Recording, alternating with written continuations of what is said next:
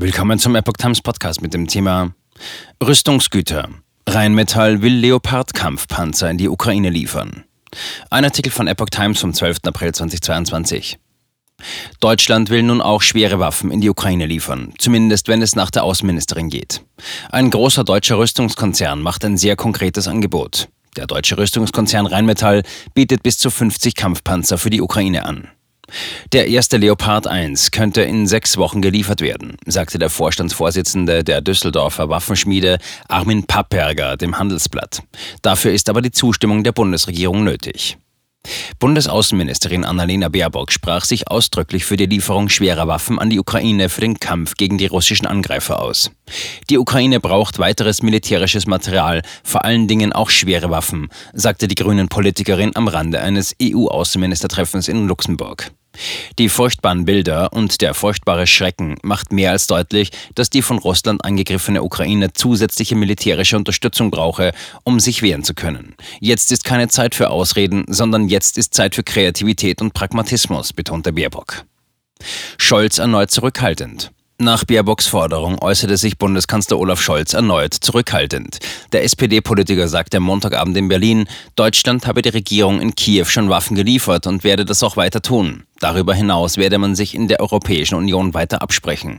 Da wird es keine Alleingänge geben. Er strebe ein sorgfältig abgewogenes Handeln an. Ukraine fordert Waffenlieferungen seit Februar. Deutschland hat bisher unter anderem Luftabwehrraketen, Panzerfäuste und Maschinengewehre in die Ukraine geliefert. Unter schweren Waffen versteht man aber Kampfpanzer, Kampfflugzeuge, Kriegsschiffe oder Artilleriegeschütze. Solche Waffen sind bisher nicht geliefert worden, obwohl die Ukraine sie seit Februar von Deutschland fordert. Der ukrainische Präsident Volodymyr Zelensky machte am Sonntagabend nach einem Gespräch mit Scholz klar, dass er einen Kurswechsel bei der deutschen Unterstützung für die Ukraine sieht. Ich freue mich festzustellen, dass die deutsche Position sich kürzlich zugunsten der Ukraine geändert hat, sagte er in einer Videoansprache. Aber ich erwarte, dass alles, was wir vereinbart haben, auch umgesetzt wird. Und das ist sehr wichtig.